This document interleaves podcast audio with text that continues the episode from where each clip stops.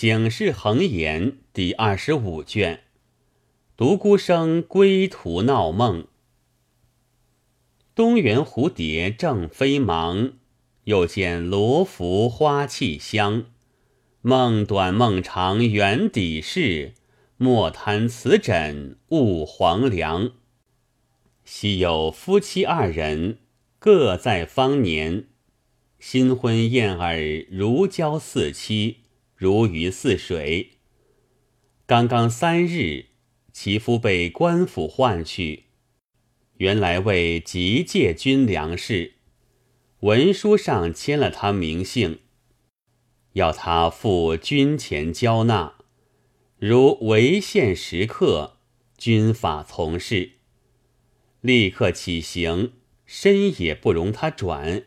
头也不容他回，只捎得个口信到家，正是上命所差，概不由己。一路攒行，心心念念想着浑家，又不好向人告诉，只落得自己凄惶。行了一日，想到有万变，是夜宿于旅店。梦见与浑家相聚如常，行其夫妻之事。自此无夜不梦。到一月之后，梦见浑家怀孕在身，醒来付之一笑，且喜如期交纳钱粮，太平无事，星夜赶回家乡。交了批回，入门见了浑家。欢喜无限。那一往一来，约有三月之遥。常言道：“新娶不如远归。”夜间与浑家筹谋恩爱，自不必说。其妻续及别后相思，因说每夜梦中如此如此，所言光景与丈夫一般无二。果然有了三个月身孕，若是其夫先说的，内中还有可疑；却是魂家先续起的，可见梦魂相遇，又能交感成胎，只是彼此精诚所致。如今说个闹梦故事，亦由夫妇积思而然，正是。梦中时想非全假，白日奔驰莫认真。话说大唐德宗皇帝贞元年间，有个进士，复姓独孤，双名侠书，家住洛阳城东崇贤里中。自幼颖逸，十岁便能作文，到十五岁上。经史精通，下笔数千言，不待思索。父亲独孤及官为司封之职，昔年存日，曾与侠书聘下同年司农白行简女儿娟娟小姐为妻。那娟娟小姐花容月貌，自不必说，刺绣描花。也是等闲之事，单喜他深通文墨，善赋能诗。若叫去应文科，文文里是个状元，与侠书正是一双良好，彼此你知我见，所以成了这头亲事。不意侠书父母连丧，丈人丈母已相继弃世。功名未遂，家事日渐零落，童仆也无半个留存，刚刚剩的几间房屋。那白行简的儿子叫做白长吉，是个凶恶势利之徒。见侠叔家道穷了，就要赖他的婚姻，将妹子另配安陵富家。幸得娟娟小姐是个贞烈之女，结发自恃，不肯改节。白长吉降她不过，只得原嫁与侠书，却是随身衣饰，并无一毫妆敛，只有从右服侍一个丫鬟翠乔从嫁。白氏过门之后，干手贫寒，全无半点怨恨，只是晨吹夜祭，以作侠书读书。那侠书，一者敬他结发的志节，二者重他秀丽的词华，三者又爱他娇艳的颜色，真个夫妻相得，似鱼如水。白氏亲族中，倒也连侠叔是个未发达的才子，十分尊敬。只有白长吉一味趋炎附热。说妹子是穷骨头，要跟那样恶殍坏他体面。见了侠叔，就如眼中之刺，肉内之钉。侠叔虽然贫穷，却又是不肯抚养人的，因此两下遂绝不相往。时值贞元十五年，朝廷开科取士。传下皇榜，其余三年间，诸进士都赴京师殿试。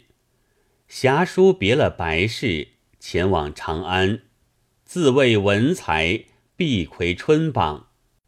哪知贡举的官是礼部侍郎同平章事郑余庆，本取侠书卷子第一，岂知册上说着。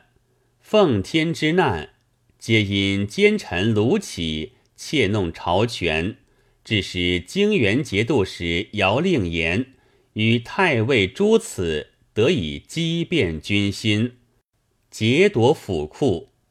可见众君子共佐太平而不足，一小人搅乱天下而有余，故人君用舍不可不慎。原来德宗皇帝心性最是猜忌，说他指斥朝廷积善时政，遂将头卷废弃不录。那白氏两个族书，一个叫做白居易，一个叫做白敏中，文才本在侠书之下，却皆登了高科，单单只有侠书一人落地。好生没趣，连夜收拾行李东归。白居易、白敏中得知，其来饯行，直送到十里长亭而别。侠书途中愁闷，赋诗一首：童年斜侧复西秦，弱冠无成逐路人。时命不将明主和。不依空惹上京尘，在路非止一日，回到东都见了妻子，好生惨难，终日只在书房里发愤攻书。每想起落地的光景，便凄然泪下。那白氏时时劝解道：“大丈夫功名终有际会。”何苦颓折如此？侠书谢道：“多感娘子厚意，屡相宽慰。只是家贫如洗，衣食无聊。纵然扒得日后亨通，难救目前愁困，如之奈何？”白氏道：“俗谚有云：‘十房九空，也好省穷。’”我想，公公三十年宦游，岂无几个门生故旧在要路的？你何不趁此闲时一去访求？倘获得他资助，则三年诵读之费有所赖矣。只这句话头提醒了侠书，答道：“娘子之言虽然有理，但我自幼公书。”未尝交接人事，先父的门生故旧皆不与之，只认得个韦高是京兆人，表字仲祥，当初被丈人张延赏逐出，来投先父，举荐他为官，甚是有恩。如今他现做西川节度使，我若去访他，必有所助。只是东都到西川，相隔万里程途，往返便要经年。我去之后，你在家中用度从何处置？以此抛撇不下。白氏道：“既有这个相识，便当整备行李，送你西去。家中事体，我自支持。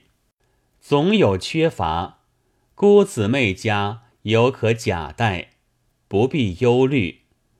侠叔欢喜道：“若得如此，我便放心前去。”白氏道：“但是路途跋涉，无人跟随，却怎的好？”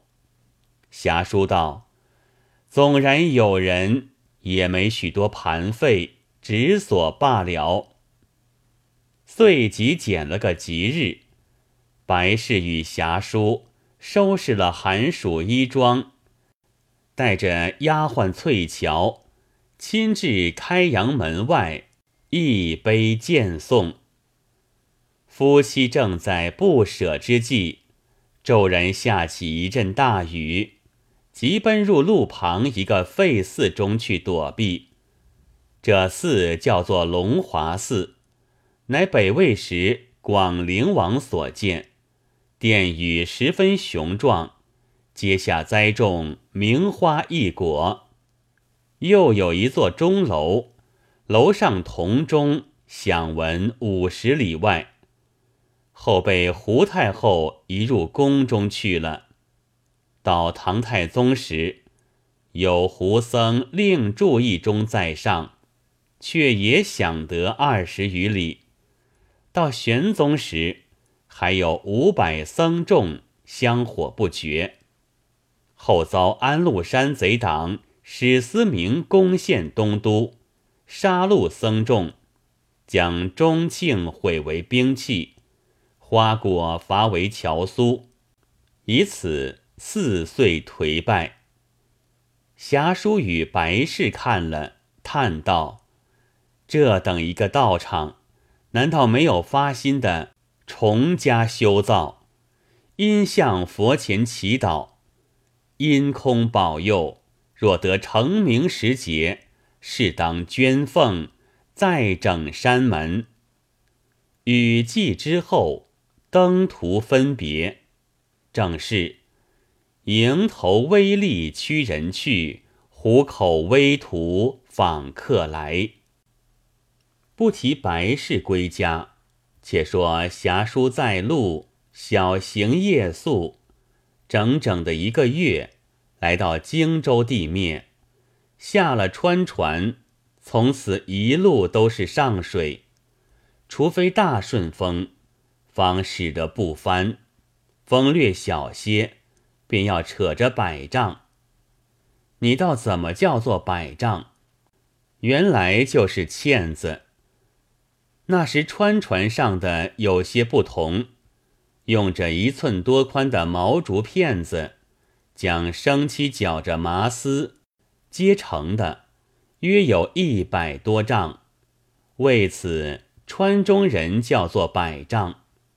在船头立个辘轳，将百丈盘于其上，岸上扯的人，只听船中打鼓为号。侠书看了，方才记得杜子美有诗道：“百丈内江船。”又道：“打鼓发船何处郎？”却就是这件东西。又走了十余日，才是黄牛峡。那山形生成似头黄牛一般，三四十里外便远远望见。这峡中的水更溜，急切不能够到，因此上有个俗谚云：“朝见黄牛，暮见黄牛，朝朝暮暮，黄牛如故。又走了十余日，才是瞿塘峡。这水一发极紧，峡中有座石山，叫做燕玉堆。四五月间水涨，这堆只留一些些在水面上，下水的船一时不及回避，触着这堆，船便粉碎，尤为厉害。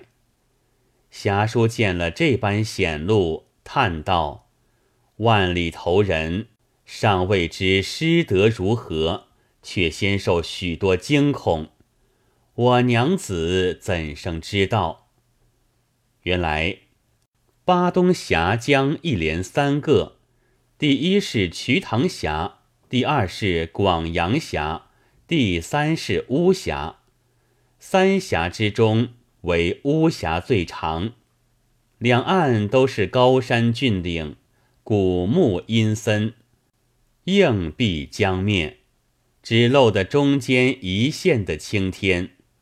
除非日月正中时分。方有光明透下，数百里内岸上绝无人烟，唯闻猿声昼夜不断。因此有个俗谚云：“巴东三峡巫峡长，猿鸣三声断客长。”